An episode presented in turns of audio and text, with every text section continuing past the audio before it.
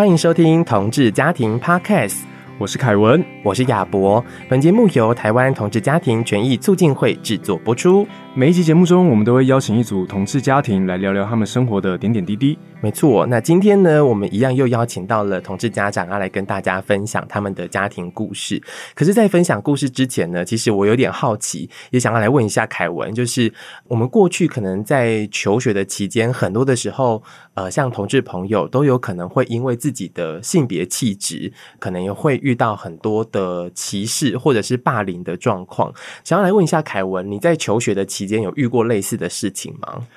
我自己本身是没有，不过因为那时候就读高中的时候是就读台北市的男男生为主的、校，对男校，哦哦，所以男校我觉得特别容易观察到有同学们会对于性别气质比较阴柔的同学会有歧视性的言论，但不会真的有很攻击性的行为，嗯、但。背后的歧视性的言论多多少少还是会存在。嗯嗯，OK，那这个状况在目前的校园当中是不是还存在呢？嗯、接下来我们就要邀请今天的这一位同志家长来跟大家好好分享一下，为什么今天这位同志家长很适合讲这一题？因为他本身就是学校的老师。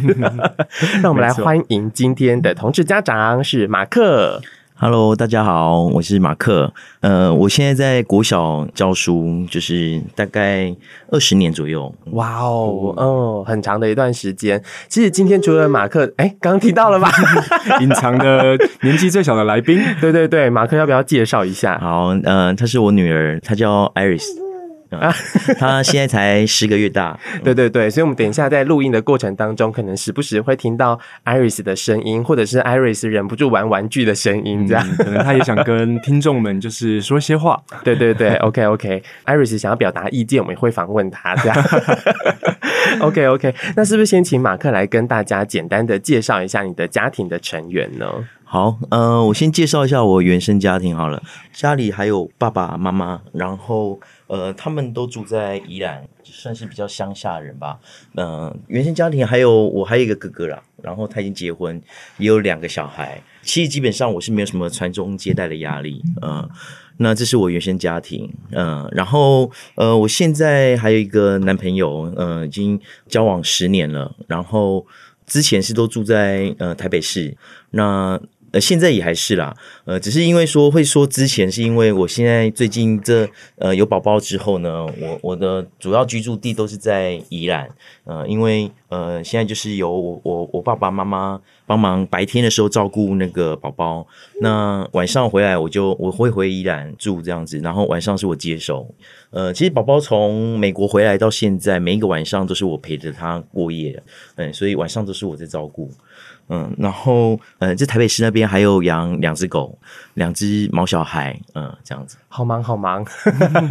光听就觉得是一个很忙碌的生活。嗯，那刚刚其实马克有简单的提到了，他现在主要的居住的环境跟地点是在宜兰，然后工作的地点是在台北，这样就变成是平日可能是要两边跑，对，双城生活。对对对，哦，其实是一个很辛苦的需要通勤的一个状态，这样。嗯，但是刚刚呢，其实马克也有稍微再简单的提到，比如说，呃，这个 Iris 是从美国回来，嗯嗯，等一下。也可以再跟大家好好来聊一下当时的这个生养的计划。那了解了这个马克的原生家庭跟家庭成员之后呢，呃，想要请马克再来跟大家分享一下你自己的出柜的历程，好吗？好，嗯，大概是在二零零九年吧，所以应该出柜已经有十四年了。呃，当时候为什么出柜呢？实际上是我蛮主动的啊，我就打电话跟我爸爸妈妈说。当然，那个当下，因为是我们家家庭吵架吧，就是我哥跟我爸妈，呃，正在大吵。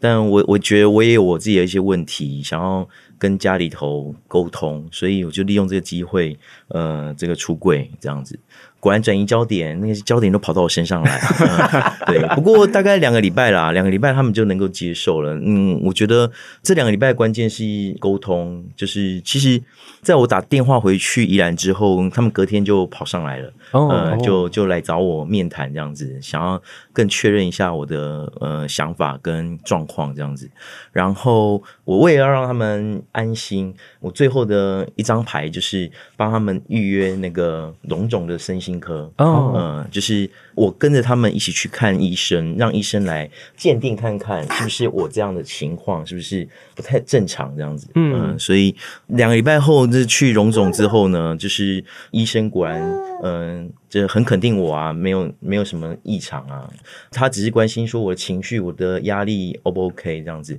那发现我都没有问题，嗯、呃，我是很理智的情况之下去做这个决定，所以呃，那个医生就呃很开明的跟我的爸爸妈妈沟通，说希望他们接受我这个样子，嗯嗯嗯，然后所以从那之后，我爸妈就是呃算是坦然接受我这个身份啊，嗯、呃，就不再会逼婚啊，或者是一直追问感情状况啊，嗯。当然啦，嗯，从那之后，当然我还我还可以主动揭露我自己的感情状态啦。所以，呃，我觉得出柜之后跟家里头的关系啊是更亲密了。嗯，其实我本来就跟我爸妈关系很好啦，所以呃，我也不太担心说我会因为出柜而跟他们闹决裂，因为我们的呃平常的关系的经营是一点一滴的啊，就是以前住在家里，到后来出来工作了，这段时间一直都是跟家里有来往啊，然后也会经常沟通啦，所以我觉得那个聊天经营家庭的关系是很重要的。嗯，所以有了这一层的这个基础之后。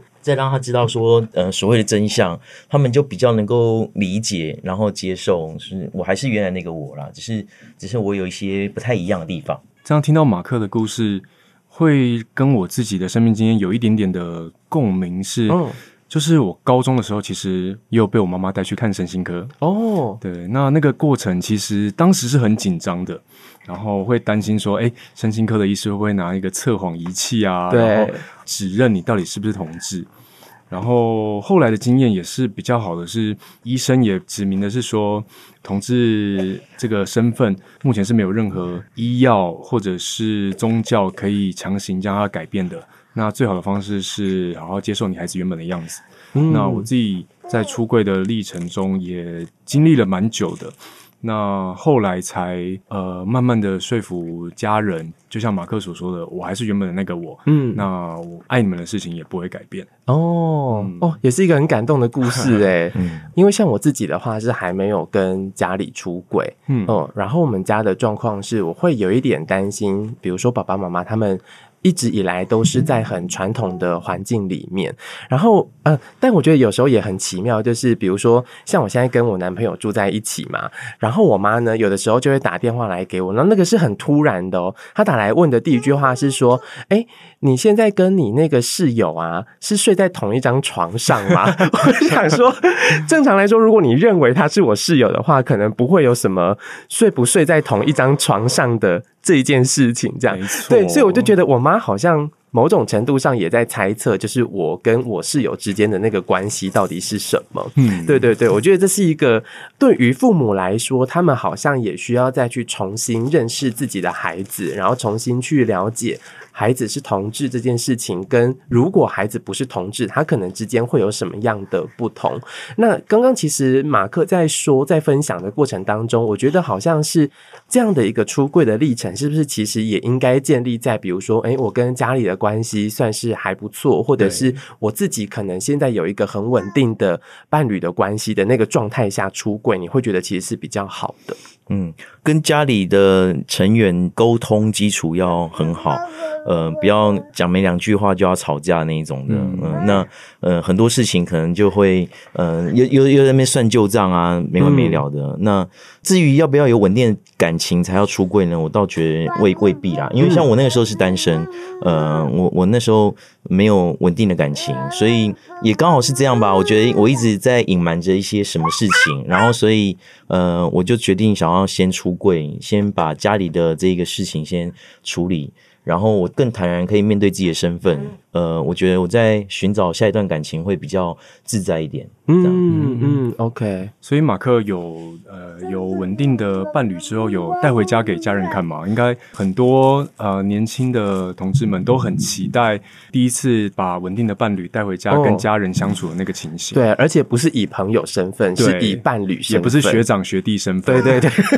哎，我都用过这些招数。对对对，嗯，真的在出柜以前都是会说啊，这是我学长，或者这是我学弟这样子，嗯，我同学或朋友之类的。对对。对对，那嗯、呃，出柜之后，当然带过两任的朋男朋友回家过，然后甚至还有一起去吃喜酒啊，这种、哦、就是跟着我爸妈一起去吃喜酒也 OK 这样子。嗯嗯，所以嗯、呃，在回家吃饭啊或过夜啊这些，他们都已经慢慢的习惯了。嗯嗯嗯，OK。所以刚刚马克在说，其实，在那个出柜之后，对于你自己在谈感情上面，其实反而会变得更自在。然后，如果是有稳定的关系之后，也会很希望可以把这个伴侣带回家给爸妈认识。诶，但我刚很好奇是，马克刚刚提到说，爸妈会带着你跟伴侣一起去吃喜酒，所以爸妈会特别跟大家介绍说：“哎、欸，这是我儿子跟我儿子的男朋友。”这倒没有，倒倒不会那么的主动这样，但是只会说这是朋友而已。嗯，嗯，所以，但嗯、呃，我觉得至少没有没有说一定要介绍到说他的身份给在场同桌的，因为在场同桌的有的是不太认识的，嗯，那种朋友，有的甚至不认识的亲戚的那种喜宴呐，嗯，所以。但是我阿姨们他们都会跑来看这样子，因为、oh. 因为我妈有跟她那一边的亲戚都讲过了，嗯，我的状况这样子，所以他们也都呃蛮好奇我男朋友长什么样子的，所以在那个婚呃那个喜酒上面，他就会他们就会跑过来打招呼这样子，oh. 认识一下。我觉得是一个还蛮幸福的状态耶，嗯、就是爸妈除了认同之外，身边重要的亲戚也都支持，嗯、那我觉得就会是一个很好的事情，这样，嗯，完美家的画面。对啊，而且真的也不需要，好像呃，那个出柜的历程是我要昭告全世界，我要所有的人都知道，其实也没有必要。哦、嗯，有的时候就是我自己在乎的人，我珍惜的人，他可以理解我，那我觉得就是一个很好的状态，这样。嗯，所以后来其实马克非常的特别，是呃，你是跟家里面有很多的沟通之后，决定要生养小孩的。是，是嗯，其实我我生养小孩的呃念头，应该是说从我养了两只毛小孩开始之后，嗯、我的某一任男朋友带了一只狗过来之后，就开启了我开始养狗的这个生活，这样子，嗯、然后。然后后来，现在这一任男朋友的时候，又捡到一只流浪狗，所以就变成两只狗的生活这样子。嗯嗯、呃，但是这是我想要养小孩的一个契机啊，因为我觉得毛小孩虽然可爱，狗狗虽然可爱，不过他们陪伴你的时间大概就是这十几年。然后狗狗能够做的事情，不像小孩可以跟你互动，可以更多更多。嗯、呃，所以我觉得那个小孩的生养小孩的这计划，一直其实在交这一现在这一任的朋友的第一年或第二年就出。出现了哦，嗯、那那那个时候我就跑去参加同家会的这个同志家庭的绘本的工作坊了。嗯，嗯，因为我就蛮有兴趣的，我就想要多认识这样子。但是后来我去念呃研究所了，嗯，去呃念研究所之后，然后在后来工作上也有比较忙碌啦，因为有还有一些升迁，所以很多事情就耽搁下来我的这个生小孩计划。所以等到我大概二零二零年的时候，才跟家里在沟通，也刚好是我年满四十岁了啦。然后我我在思考我自己的人生规划的时候，想说有这个遗憾还没有完成，想说要不要试试看跟家人沟通看看。一来也是，嗯、呃，生小孩的那个经济门槛很高，嗯、呃，然后呃，如果要靠我自己的收入来看的话，实际上并不容易，呃，会很辛苦。如果家人愿意支持、愿意帮忙的话，那这个梦想就有可能实现这样子。嗯，所以我跟家人讨论，呃，跟我妈先沟通，呃，我妈蛮支持的，哦、因为刚好我哥啦也没有把两个孙子让他带啊，所以他他好像有点点遗憾这样子、所以就是跟孙子不太熟。呃、对，所以听到我要生养小孩的时候，他是呃蛮有兴趣的。对，然后呃再了解一下那个计划，大概可能要花到这个几百万。对，是他还能够负担的，呃，他还可能够赞助一半。左右的这个费用预算的时候，他就蛮支持的，嗯嗯，然后所以我们就开始那一年就赶快很积极的去参加。就是童家会办的这个活动，就是呃 MHB 啊，这个这个座谈会，然后接触这些代孕的机构。嗯嗯嗯，对，没错，Iris 现在在说你的故事。OK OK，从这段开始呢，我要叫我男朋友好好的听。就是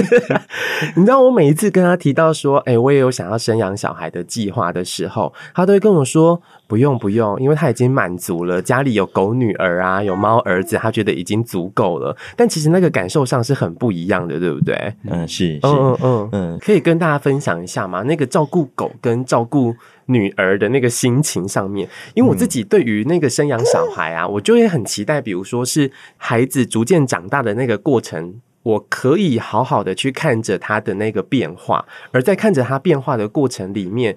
我可以用另外的心情跟着他一起长大，或者是可以更全然的去爱着一个生命。就我很想要去体验那个过程，因为我觉得这跟照顾。狗应该很不一样，嗯，一定很不一样。虽然虽然照顾这些生命啊，都是一种学习啊的历程，但是照顾宝宝真的呃会学到更多的，然后你得到的回馈跟心理的满足是截然不同的。嗯，呃、所以等到嗯宝宝出来之后呢，实际上我跟男朋友已经有构想，就是哎、欸、以后可以跟着我们一起去打球、打羽球这样子。哦、对啊，就是至少我们因为我们现在假日最主要活动就是在打羽球，对啊，嗯、所以。他也跟着我们一起去好多的羽球场。嗯，对啊，所以狗没有办法代替宝宝做的很多事情啊。那所以觉得这是两件事情。嗯，是有了孩子之后，对于未来的生活可能会有更多的期待，更多想象，对，还有更多计划，就是很多事情你都得规划好，甚至你可能得规划未来十年的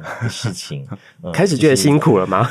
嗯，当然辛苦 是辛苦啦。其实这个都是你在生之前你都会都会先想，对，因为毕竟我们同志要生小孩。不会是冲动就可以做出来的事情，没错，所以不是一夜就可以搞出来的。所以 就是，呃，我们都必须要深思熟虑，然后，呃，因为要付出的金钱跟时间都是非常的多，而且还有很多等待时间的折磨之下、考验之下，嗯，所以，嗯，你都会再三的去思考说，那不是只有生这一关而已啊，还有养的未来可能十八年的这个岁月，嗯，你要怎么规划跟分配，嗯，你的时间，嗯，那刚。马克其实有提到，就是代孕的过程非常的艰辛，然后时间也也等待的非常的长。那因为目前台湾现在代孕法还尚未合法，那当时有特别寻找什么资料？那为什么最后会选择到美国去进行代孕呢？其实我们我我有一群同事朋友啦，圈内朋友，呃，所以刚好都我们年纪都相仿，然后。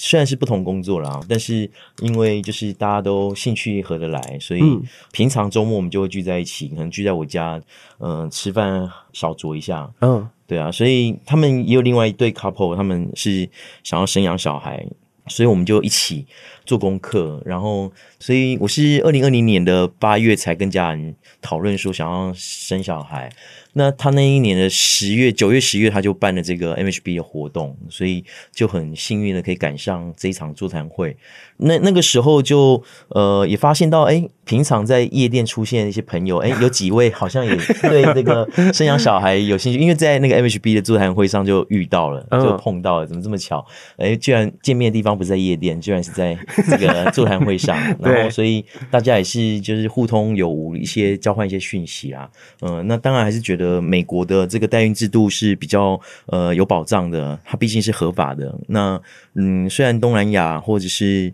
呃，乌克兰它是比较便宜的，可以将近是半价的状况，哦、但是但是它的风险是未必能够承受得了。嗯，没错、呃，就是今天如果是他呃顺利生出来了，可是他没办法带回来，那那也是一个很大的精神折磨，嗯、一切都是白搭。对对，嗯，就是、嗯、而且更何况是我的工作，我没有办法在国外待那么的久，我当然会考虑比较合法的方式，不会影响到我工作，然后也不用提心吊胆的担心这些。而且再加上最主要是经济的预算，我们家还可以负担得起，嗯，所以我们就去美国做代孕生子。嗯嗯嗯，OK。所以刚刚其实马克有提到代孕这件事情上面，它还是有不同的途径，比如说像美国啊，或者是之前有听过，比如说加拿大，还有东南亚很多的国家这样。嗯、这个部分可能要请凯文跟大家说明一下，就是刚刚会提到，其实会有那个很明显的价钱差异，嗯、会差到半价以上、欸。哎，对，没错，嗯、其实我们。常听到家长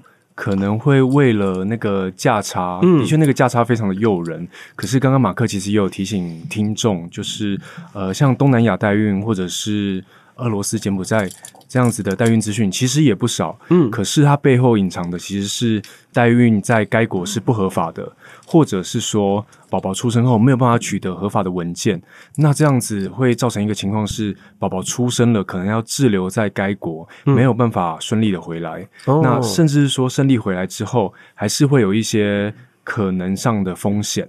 对，所以我们在建议准家长在寻找代孕资源的时候，还是会比较推荐像美国或者是加拿大比较合法的国家这样子。嗯嗯、那我觉得更重要的一点是，像美国、加拿大的代孕的机构，他们可能多数是同志友善的，哦、这个也是一个很重要的一点。因为像美国跟加拿大，其实他们同婚也是合法的，没错。嗯，OK OK，所以他们的代孕机构上面可能会有比较多是同志友善的这个机构，嗯、所以对于同志家长们要过去做代孕这件事情上面是比较不用这么担心，没错。嗯，但是其实，在除了代孕之外，还有其他的这个生养的方式，比如说像收养啊，或者是其他的方式。其实我有点好奇、欸，诶，虽然说马克的这个经济负担得起，可是。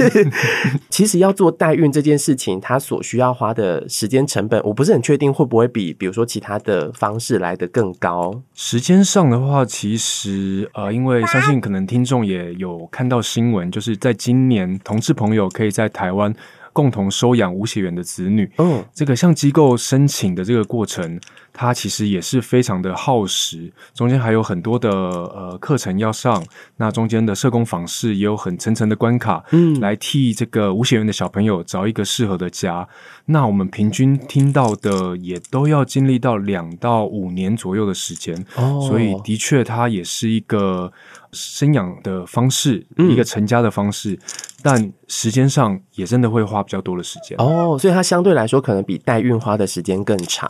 哦，所以这个是马克最主要考虑的原因吗？嗯，对，就是时间等待不知道多久，因为我会急着要做生小孩，是因为我已经到了四十岁了，然后所以如果再拖个一年或两年的话，对我来讲，体力啊，还有那个跟小朋友之间年龄差距，都是一一个在未来亲子沟通上的一个。呃，考验啊，所以我会希望说，那个快一点的话就尽快一点。那生小孩去代孕这件事情是很明显，就是只要你呃钱付出去了，然后你的呃有时间可以赶快去做的话，就可以有看到进展，有看到进度这样子。嗯、但是那个收养的话，可能有很多的媒合跟等待，然后还有评鉴，嗯，所以这个不确定的时间的风险太大了。所以真的是有很多需要做考虑的部分，所以。像马克刚刚一开始也有说，其实我们同志要生养小孩都是想了非常非常的久才会做这个决定，不是一夜就可以完成的事情。对对对，所以呢，其实有很多的考量之后，才决定要有生养小孩这件事。那决定要生养小孩，也要在想要用什么样的方式。决定了代孕的方式之后，也要想我到底要去哪一个国家。嗯、所以他真的是有很多很多不同的这个关卡。那除了这件事情之外，我们在美国生养小孩之后。孩子还是要回到台湾的。那这段历程上面，其实马克也有遇到一些比较辛苦的事情吗？嗯，对，因为其实很多是 gay couple，他们可以一起去美国把小朋友带回来啊。但是因为我的状态是我男朋友他才刚换新工作，他的年假也没有到那么长，然后去接小孩可能起码是一个月起跳。尤其我那个时候，呃，还算是在疫情期间，要办证件回来台湾才可以进得了国门。嗯，呃，所以。起码是一个月起跳，那我男朋友不可能陪我去。那呃，我有问过其他朋友啦，其他朋友也因为考虑到那个时间太长，呃，没有办法跟我一起成行。我妈妈的话呢，是因为我觉得啊，我自己个人评估啦，她的个性比较多愁善感，然后变成我可能还要去照顾她的心情跟情绪。呃，因为她其实，在等待。呃，这个小孩在怀孕过程当中，实际上就比我还急，这样子，比我还担心这样子，嗯、所以我觉得带他去的话，我可能安抚他的情绪，可能会比安抚宝宝，就是两边都要安抚的话，对我来讲太累了，对，会是一个压力，对啊。那所以考虑之下之后，就是发现说，哎，美国好像也有一些台湾的妈妈会去生美国小孩，那他们会找当地的华人的月子中心。嗯、呃，就是其实美国没有所谓的真正合法的月子中心啦，就是他们不是没有允许这样的机构啦。但是他们的月子中心是怎么经营的呢？他们就是有点像是房东吧。嗯，那他可以在这个房子里面提供这样的设备啊，就是可能是奶瓶消毒器啦，或者是婴儿床啦，然后换尿布床啦。然后这些妈妈跟小孩哺乳的时候使用的，然后再来就是当地还有很多华人的这个保姆啊，嗯，就是他们称为月嫂啦，到府去二十四小时可以帮你带小孩，嗯，所以他们的月中心的运作就是，呃，如果台湾妈妈要去生小孩，那就是怀孕临盆前的一个月，可能就要到那边去，去住在月子中心里面，然后他们会联系呃合法的保姆，等到出生的时候开始由这个保保姆来照顾小孩，然后妈妈就专心坐月子这样子，然后这段时间呢，还可以帮忙办理那个小孩的身份手续这样子。嗯嗯嗯，OK。那那对我来讲的话呢，我不需要坐月子啊，嗯，我就是只需要有人帮我带小孩，那我可以专心去办证件，嗯、呃，这样子比较不会有后顾之忧，要不然。嗯，我要开车载着他，然后那么小的小宝宝，然后而且那个时候，LA 的那个台北办事处是不准带小孩进去的。哦，因为 COVID 的关系，对对对，哦、疫情的关系、嗯，所以的确当时在那边要办很多的文件，所以是很需要有这个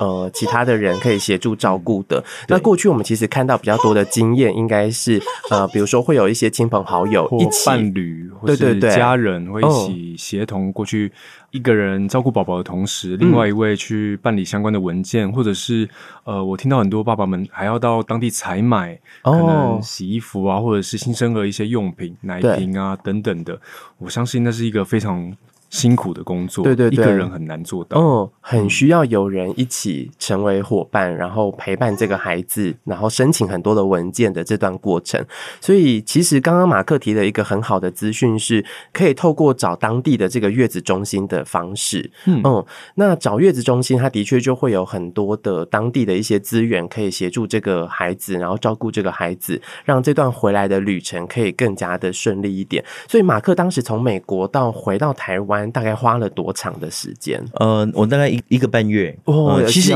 但是真正从他出生到回到台湾来是呃还不到一个月时间啊，二十九天，呃，也将近一个月啦。嗯、呃，那多那两个礼拜是因为那时候在评估他的预产期可能会不会提早呃生出来。那在美国的话，因为你已经是准家长的身份了，所以小孩子出生的时候你必须要待在医院，然后护理师他们可能会要你当场。要做一些决定，例如你要给他喝奶水、喝水奶啦，嗯，这些东西就是他们必须要跟家长、真正家长确认过才可以喂宝宝吃的，嗯，嗯，所以你必须在场。那那时候就是在评估说他会不会真的是在预产期那天才出来，谁也抓不定，嗯，因为也有看到之前几个朋友刚好就是宝宝都是提早一个礼拜多出来，嗯，甚至他可能是。宝宝已经快要生出来的时候，他还在飞机上哦、嗯。对，那实际上是有一点点踩在法律风险的位置的。对，嗯嗯那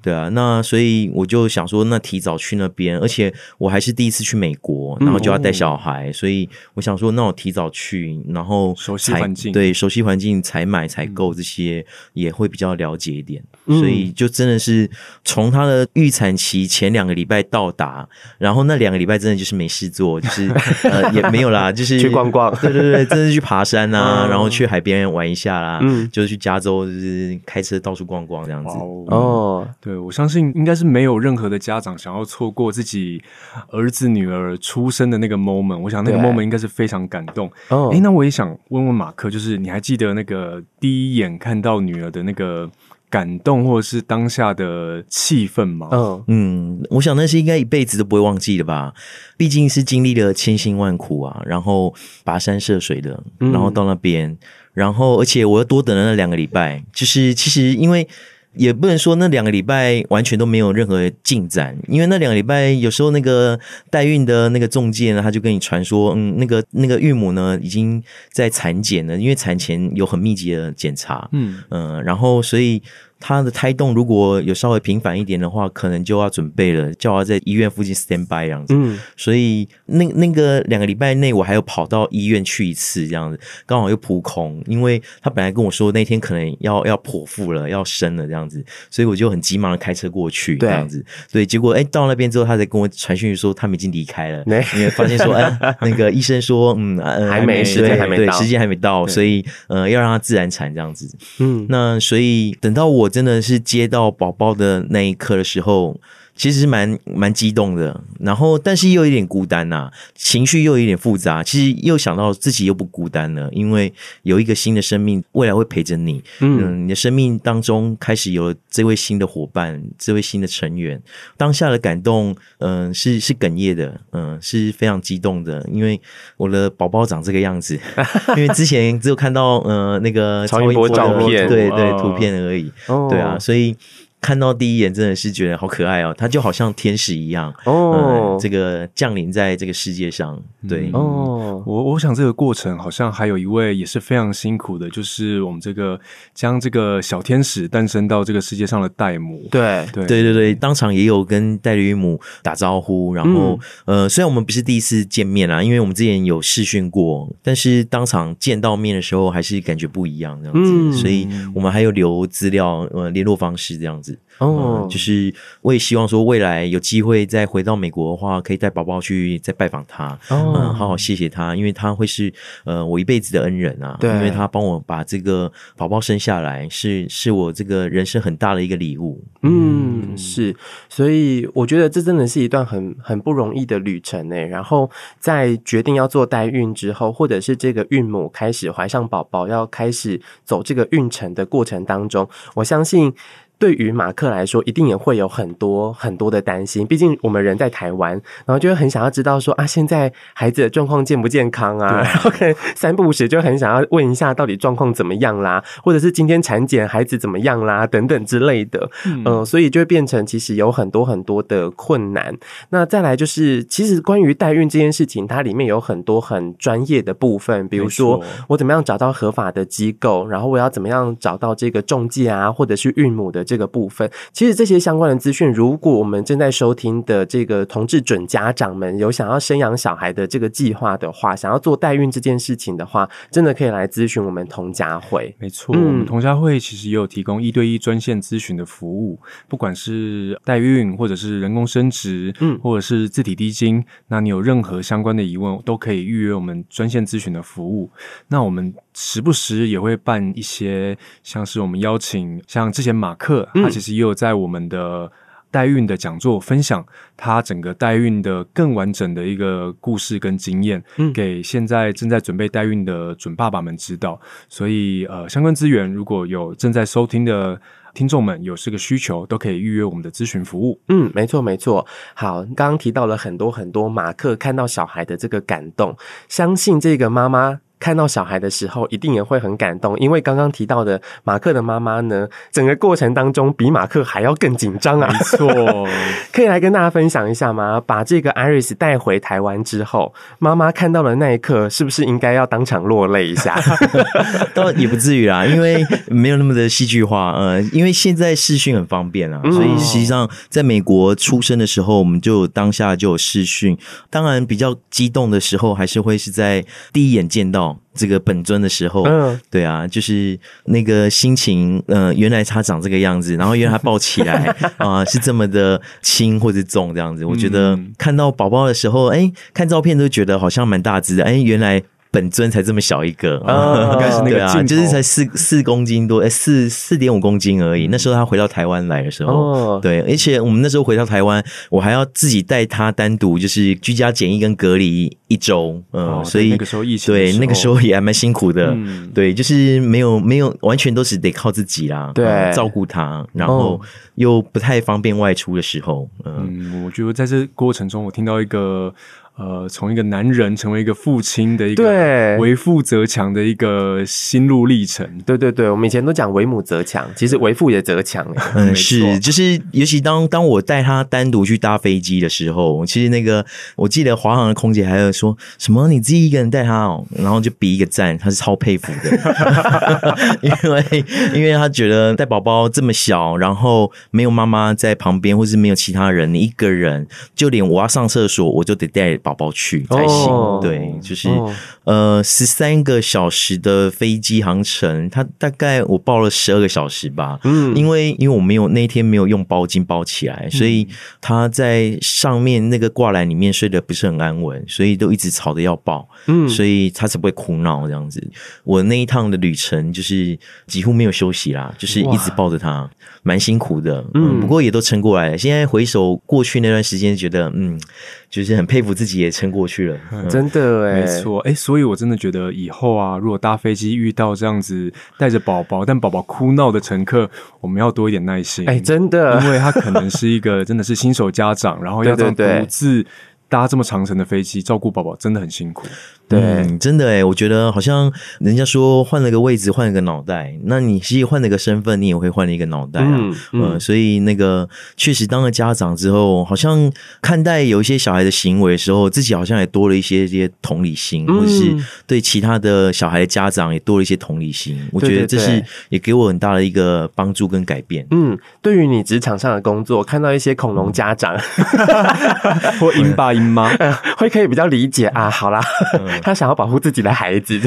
对对，真的真的是可以理解啦。对对对，对，不一定觉得他是对的，可是可以理解他们的那个感受是什么。因为每个宝宝其实都。呃，生下来真的都很不容易，当然会希望自己的儿子女儿一定是未来很好、很优秀、很健康的。对对对，就是像每一届都有家长对自己的小孩的期望蛮低的，嗯，就是只要他开心，只要他健康就好，他对课业完全没有要求、没有期待。但我我我在没有生小孩之前，会觉得说这样不是很可惜吗？其实小孩对我们每个老师来讲，都是积极努力的话，都是有机会可以改变你的生。命的啊，可以改变你的成就的啊。对，但是自己当了家长之后，光是担心他的生长。就就会有点点提心吊胆了，可能牵肠挂肚的。Oh. 所以，呃，现在回想那些家长对自己的小孩的期望值可能这么不高，也许他可能在过去小孩子在学龄之前的那个生长生活状况，实际上可能是经过很多的挑战跟考验。Oh. 所以，所以他才会对自己的小孩可能只有这么基本的要求而已。对对对，嗯，嗯，好像可以理解。因为我最近我朋友也刚生小孩，oh. 然后他生完小孩之后。宝宝有遇到一些状况，所以马上就住进加护病房，对，然后就在加护病房待了大概两周、三周的时间。所以，光从这样的一个经历的过程当中，你就会觉得，我好像可以理解，就是为什么他只期待自己的孩子是健康长大的。嗯，嗯，其实生命真的很脆弱。如果、嗯、呃学龄前有经历过这么多、这么多的辛苦的时候，真的好像可以体会到，真的只希望孩子健康长大就好。嗯嗯，没错没错。最近有听到是那个有一个家长啦，他的小朋友就是才刚一岁而已，但是要进行换肝手术，妈妈必须要呃这个移植肝脏给他。嗯，对啊，我听到这个案子的时候，我都我都差点掉泪了，因为。就是自己，因为才是一个新生儿的家长，所以对于这种情况，觉得会蛮能够感同身受的，嗯、所以会觉得说蛮不忍心的。怎么会年纪这么小，然后就必须要经过这样的考验，生命给他这么大的考验，这样子。哇，那真的很不容易耶。嗯，哦，新生儿，然后他还需要经历那个所以我是觉得，嗯，嗯，真的当了家长之后，整个视野或者是想法，嗯，都改变了很多。对对对，我相信对于那个生活的状态，或者是呃。分配时间上面这件事情，可能也会有很多不同的调整。所以呢，其实在，在呃养育小孩的过程当中，刚提到的是很多代孕的辛苦。那现在呢，其实我们需要面临的是照顾孩子长大过程的辛苦。没错，对。然后，因为马克刚刚有提到说，因为现在是住在宜兰，然后跟家里面一起照顾这个孩子，然后假日的时候可能会到台北跟伴侣来做相处。哎、嗯欸，但其实这件事情。很不容易吧？没错，嗯，因为因为呃，对小孩子来讲也是一个考验啊，就是他就像游牧民族一样，一个礼拜可能过去半年我是留职停薪，就是从宝宝接回来之后，我还暂停工作半年，然后就是专心带小孩。但那个时候也是这样子过着宜兰四天，然后台北三天的这种生活，嗯，所以到现在我回去上班了，然后但是我还是会经常把小孩子带到台北来啊，嗯，因为我我觉得这是。是同志社群的的小孩，他是生长在同志家庭的小孩，嗯，所以我从来就不会让他避免接触同志的生活，哦、嗯，因为这就是爸爸的生活。我的同志朋友们啊，也都呃经常来看他，然后陪他玩这样子。嗯、然后讲到我的那个老家的部分，就是当时候我要生养小孩的决定是跟家人一起做的决定，嗯，所以当然也很希望说爷爷奶奶可以一起参与照顾小孩的这个生长。而且我也蛮喜欢在宜兰乡下的那种生活哦、呃，我也比较期望说他在国小以前都是尽量在乡下长大，嗯、呃，然后等到要进国小的时候，再可能到台北来这样子上学。这是我自己个人的成长经验啦，因为我在小时候在乡下长大，我也在农村长大，我也觉得蛮开心的。玩草、玩花、玩虫、呃、玩土都可以。哦，哎、欸，提到了一个关键，宜兰农村。嗯、我们 我们上一集的这个来宾也来自宜兰农村呢。嗯，所以马克有经历过，比如说像我们上一集的来宾是雪清跟大米，他们说他们在这个农村的生活当中，呃，它是一个相对城市来说是很淳朴的地方。嗯、虽然说好像呃会有很多人关心他们的家庭状况，或者是孩子出生的状况，然后可能。就会问一次，哎，那孩子是怎么来的？你们家庭的状态是什么？大米跟这个雪清当时有提到说，哎，虽然说这个好像每一个长辈来问一次，我都要出柜一次，可是其实因为那个关系上面是很单纯的，然后生活上面跟很多的这个农村里面的长辈的关系也是比较靠近的，对，对，就不需要一直再去解释这件事情，嗯、就也会让我有点好奇是，那马克你自己在这个宜兰的农村里面生活，也会面临到这种，比如说。哎，很多长辈会来关心说：“哎，那孩子怎么来的？等等之类的嘛。啊”孩子的妈妈呢？一定，对对对，一定的，就是大家看到小孩就会问说：“妈妈是谁？”这样子。嗯嗯，所以我们从在一开始要做这个决定的时候，呃，我们家也都是很坦然的。小孩接回来了之后，呃，只要邻居或者是亲友都会很大方的介绍，嗯、呃，这就是美国代孕过来的哦，是，所以这是没有什么，是合法的。嗯，欸、那特别强调合法的，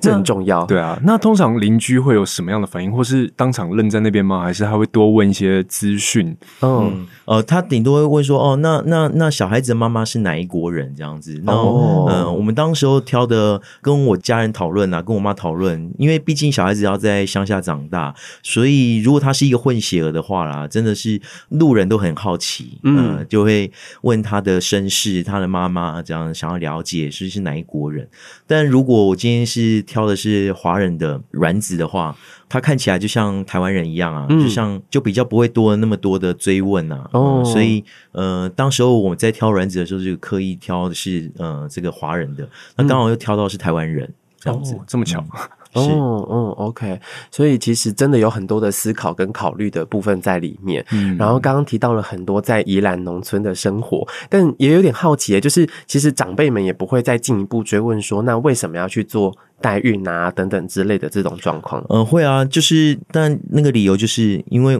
我没有结婚啊，哦，我想要小孩啊，哦，所以就可以不用结婚就有小孩，那蛮好的，就是去美国。早代孕啊，就是这样啊，因为我没有结婚，所以要生小孩就是这个方式。嗯嗯，所以这样的解释对他们来讲也还算合理啊。嗯，就也不用特别跟他们要出柜等等之类的状况，这样。嗯，是。所以其实对于宜兰的农村长辈们，当然对于一个小孩的出生，可能都会有很多的好奇。嗯，那回到你跟这个男朋友之间的相处呢，就是有了小孩之后，想必一定会有很多的变化吧？对，可是因为我们是已经交往这么多年了，所以当我呃前年在做这个决定的时候，也有跟他沟通过了，嗯、呃，他也蛮支持我想要生小孩的这个想法，嗯、呃，但是他并没有想要成为小孩的主要照顾者，呃、对，主要照顾者，嗯、呃，那所以我们当时候也有做了一些沟通啦，然后所以。等待他出生之前，我们也也一起讨论过很多的状况，就是未来小孩出现的时候，我们这个时候的时间应该做什么事情，可能在做什么。哦对啊，所以真的生活差了很多啦，因为在会减少很多去夜店的时间。嗯、那当然，就我 我就没有机会，我就再也没有机会去夜店了。哦，然后连电影院都很难，电影院也不行，很难的、啊。对啊，因为我是主要照顾者啦，哦、我是晚上晚上都是我顾的啊，所以要托我们班的福才有机会去电影院看。嗯、可能以后去电影院也只能看 Elsa 了。哎、欸，真的哎，会看一些可爱的动画片等等。对啊，所以所以就是有一。一些的生活必然是牺牲掉，像以前蛮喜蛮常看舞台剧啊，这些的休闲还有唱歌啊，这些生活真的是都得取舍。但至少在短短这三三四年啊，你得牺牲一点，嗯，就连包含很想要去泡汤舒压一下都不行。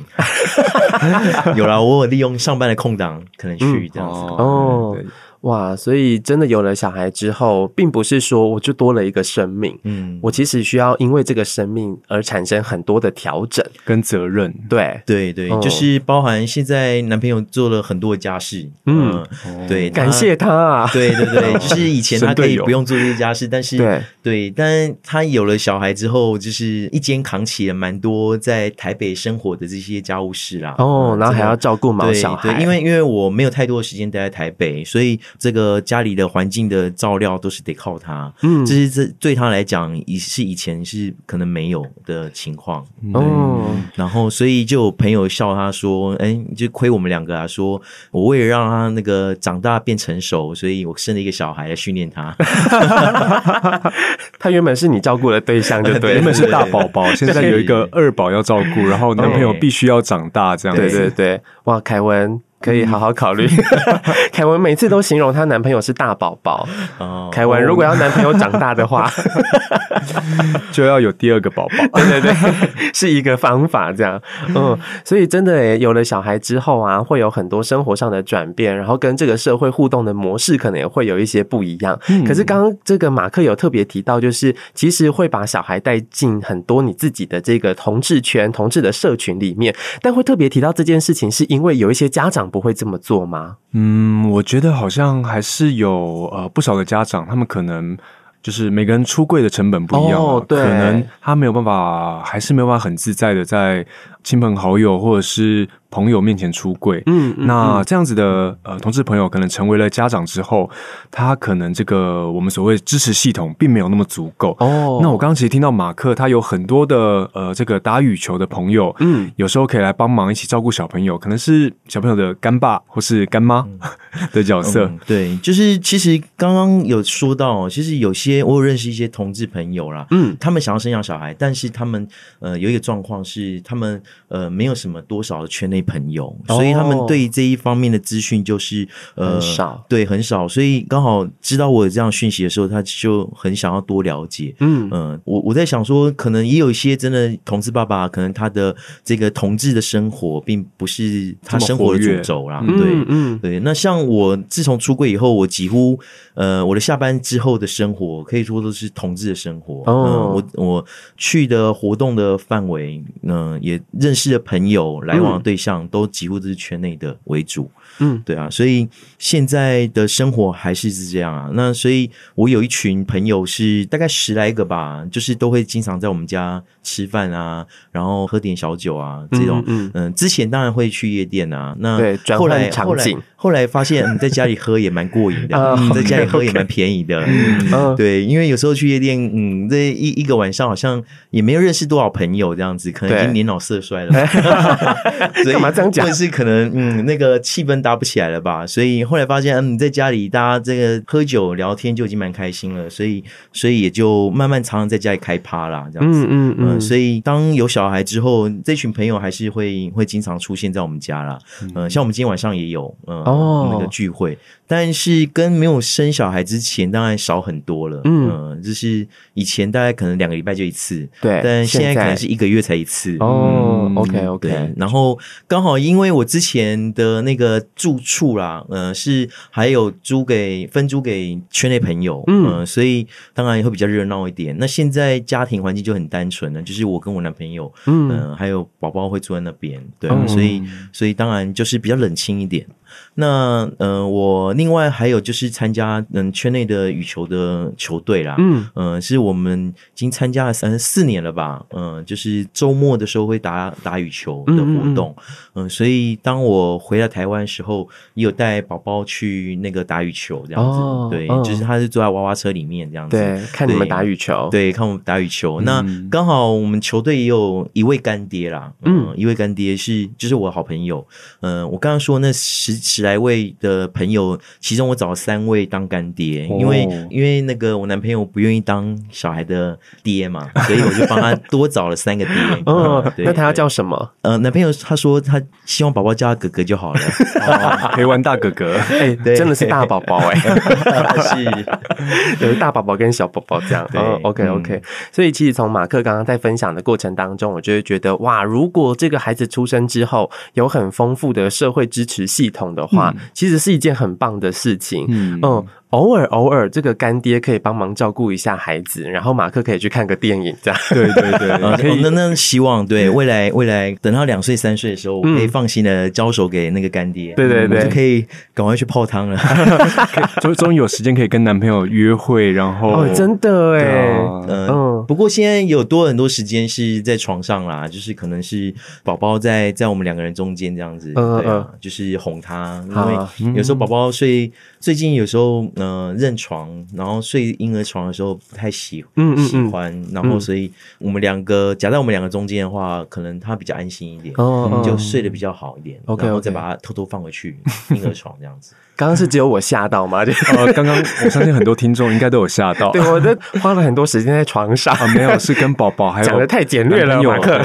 没有，因为宝宝现在不会走啊，所以只会爬，所以他的活动范围不是在地板上，就在床上啊。嗯，就是比较柔软舒适的地方嘛。对，但我相信那是一个很美好的画面，就是两个人躺在床上，中间躺着一个宝宝，然后一起讨论宝宝的未来，然后一起讨论宝宝照顾的那个家的想象，真的是很美，很很美好。这样子。嗯嗯嗯，是，所以真的在宝宝出生之后，会有对他很多很多的期待也好，或者是希望他可以更健康的长大。那也提到了，其实马克是国小老师，呃，对于孩子一定有更多的期待。可是我们回到了这个国小的现在的这个环境，其实会让我有点好奇的是，一开始我跟凯文都会提到，比如说我们以前在学校可能会遇到有一些歧视啊，或者是霸凌的这个状况，在现在的这个状态里面，还是会有吗？嗯，因为我之前带的是高年级哦，我觉得高年级算是国小阶段里面最成熟的这个阶段啊。但是我过去带的这几届，我发现到，尤其在那个同婚过关之后，我觉得大家对同志的这个能见度好像增高了不少。嗯，然后所以小朋友有时候开这个同志的玩笑。反而未必是很嘲讽的，他反而是知道有这件事情，然后可能会拿来揶揄而已。可是那个揶揄是不是那么的恶意的，不是那么的故意要去丑化这个形象的？我发现到这样的变化，在以前可能提到这个时候会变是嫌恶的的这种氛围。嗯，在十几年前的时候啦，嗯，所以我是觉得台湾的这个社会的风气确实有在改变，然后小朋友对于同志。的这个家庭的想象，或者是同志的这一个情感关系，是实际上是越年轻的这个小孩子身上是越能够接受的哦、嗯，反而是在我们那个大人的这一可是铁板一块哦、嗯，对他们来讲可能是见不得人的。可是现在因为很多的戏剧作品、影剧作品都有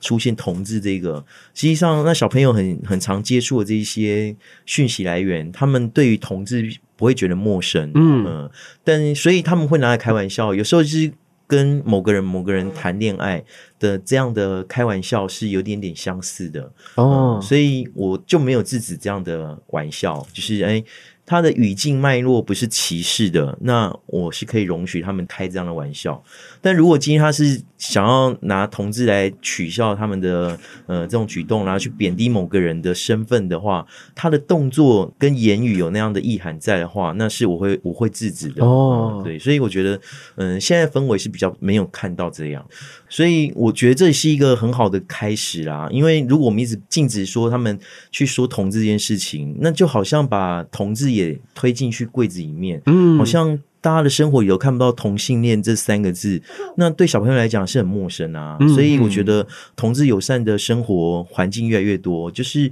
生活当中确实有可能出现这些可能性啊，我们就不要去禁止它。哦，要让它是可以被讨论的，的，嗯。但是讨论的方式，我们可以在这过程当中慢慢去做更好的调整。嗯，嗯，但是呃，在我自己对于这个学校环境的观察，我会发现其实每一个老师他蛮能够决定。自己班级要长成什么样子，或者是要提供什么样的讯息给班级。比如说，像是现在的教育环境当中，其实还是会看到有一些比较保守的状况，对不对？嗯，对。其实老师的教教学的自主权是蛮高的。高年级在介绍家庭、家庭的形态的时候，像我就是额外多补充，嗯、呃，所谓的单亲家庭，或者是可能是跨国的呃婚姻家庭，那可能还有包含的就是同志的。家庭，呃、嗯，这些可能性我都会顺便补充进来。我觉得这就是我的教学，就是我身为一个同志，又是一个老师，可以做的事情，就是让这些同志的能见度可以多一点，在小学的阶段可以出现，可以出来。嗯、然后，所以在讨论情感的关系，我们也会讨论到这一块。嗯嗯嗯。但实际上，呃，每个学校的风气确实都有的比较开放，有的是比较保守的。呃，像我之前待过的学校，真的是他们有所谓的姓名课程，对，然后所以呃也会去讨论这些。但是我来到呃不同学校之后，发现哎，这学校就比较没有谈这一块的课程的时间。嗯嗯嗯嗯，这所以不同学校确实有不同学校的规划啦。然后但是唯一能做的事情是，老师呃在自己的教室内，如果他有心想要推动一些呃这方面的资讯的话，是还是有可能达成的。嗯，所以其实从马克的分享当中会，会会让人感觉到，就是因为每一个老师可以决定自己班级的那个样子，嗯、所以其实好像现在要整个去改变那个大环境，其实是蛮困难的，对不对？嗯，尤其一零八课纲，其实把呃性平的这个议题。一零八课纲里面就没有在所谓的重大议题的这一个，因为以前性平教育是归在重大议题里面。嗯，那重大议题它有规范说一一年可能要上多少时数、多少节课，但是一零八课纲之后是并没有明文规定要上这些内容。嗯嗯，所以变成说，嗯，老师如果你想要安排这些课程相关的课程的话，在可能上到健康啦，或是社会啦，或可能是国语啊的时候啊，你讨论到家庭啊或情感关系的时候啊，你可以再多做。这样的额外补充，嗯，对，嗯，但这是老师的部分呐，所以我觉得，因为老师的教学自主权比较大一点，对，所以也不用特别再经过这个呃个别的审查，嗯嗯。嗯在现有的体制环境之下，如果呃学校的风气是比较保守的话，嗯，我觉得个别老师还是可以做这样努力。嗯嗯，那这样马克你会怎么建议？就是同志家长们，因为我相信很多同志家长们，呃，可能现在小朋友正处于一个学龄状态，那他们可能要去 survey 这间学校的师资资源，或者是这间学校的风气，他们是不是这么对同志家庭友善？嗯，那马克在这个部分上有没有什么建议可以给目前呃？已经在寻找呃学校资源的家长们。这这方面我也希望说，同家会也可以帮忙清点这样子的名单呐、就是过去以往有可能已经有比较大一点的这个同志家长的小孩啊，他们在成长的过程当中有遇到哪些呃性别友善的的老师，那可以把这样的资讯呢，就是分享出来做一个名单。那我们同志家长的话，就是后来新生儿这些人，他们也许就是受惠的，可以帮助的对象。刚刚听众朋友可能有听到那个拍桌子的声音声音，对对对，是 Aris 不开心了，他也觉得嗯，这方面的资源应该多补充一点，这样。需要，对对对，所以其实真的在那一个目前呢、啊，如果说学校的这个环境上面还是没有办法这么快速的就对于性平有更多的认识、更多的了解，其实我们可能需要补充更多其他的资源进去。嗯，我觉得这个资源其实也很仰赖现在。各县市的同志家长社群，嗯，因为同家会可能毕竟，呃，你知道工作人员人力有限，可是这整个社群其实是。一个互助的社群，对，那也是俗话说，就是养一个小朋友需要整个村庄的呃努力跟支持，嗯、呃，由这个社群提供出来的资讯跟资源，一定会最符合同志家长的需求。哦，是，所以也很期待未来如果可以听到更多同志家长的故事，或者是也可以跟大家更进一步分享，比如说我们可能在学校的环境当中，可能会遇到什么样的困难，什么样的状况，那面对这些状况的时候，哎，其他同志家长们是怎么样来做阴影的，或者是在他们过去带着孩子到学校求学的这段历程当中，诶，也会发现，诶，哪一间学校其实可能对于性平的观念是比较开放的，他有更多更多的呃带着孩子去认识的这件事情，这样的相关的课程的话，我想这样的分享对于很多的同志准家长来说，一定是很有帮助的一件事。对，没错，嗯，我相信准家长们其实眼前最担心的其实是呃小朋友。呃，怎么生养的这个过程遇到什么困难？可是真正的困难其实是小朋友出生之后，很多的教育资源一定是家长们成为家长后最担心的一件事情。嗯，没错没错。所以如果我们的同志家长你也遇到了相关的一些问题，希望可以来跟大家一起进行分享跟讨论的话，都非常欢迎大家可以在 Apple Podcast 上面，或者是呃找到同志家庭的 Podcast 的 IG 上面，都可以留言告诉我们。呃，最重要的还有，请大家帮我们留下。五颗星跟可能你对于这期节目的一些想法跟回馈，没错没错，要感谢大家这一集的收听。那如果大家对于同志家庭相关的议题也有一些想法跟需求的话，都很欢迎可以直接联络同家会。好，今天要再一次谢谢马克带着这位年纪最小的 来宾 Iris 到节目当中跟大家一起分享你们的故事。Iris 最后到你了，要跟大家说拜拜。Iris，嗯，谢谢，谢谢。哎、欸，好，Iris 没有要理我们的意思。好，OK，OK，okay, okay, 谢谢马克今天的分享，嗯、谢谢，感谢马克，谢谢，谢谢，拜拜。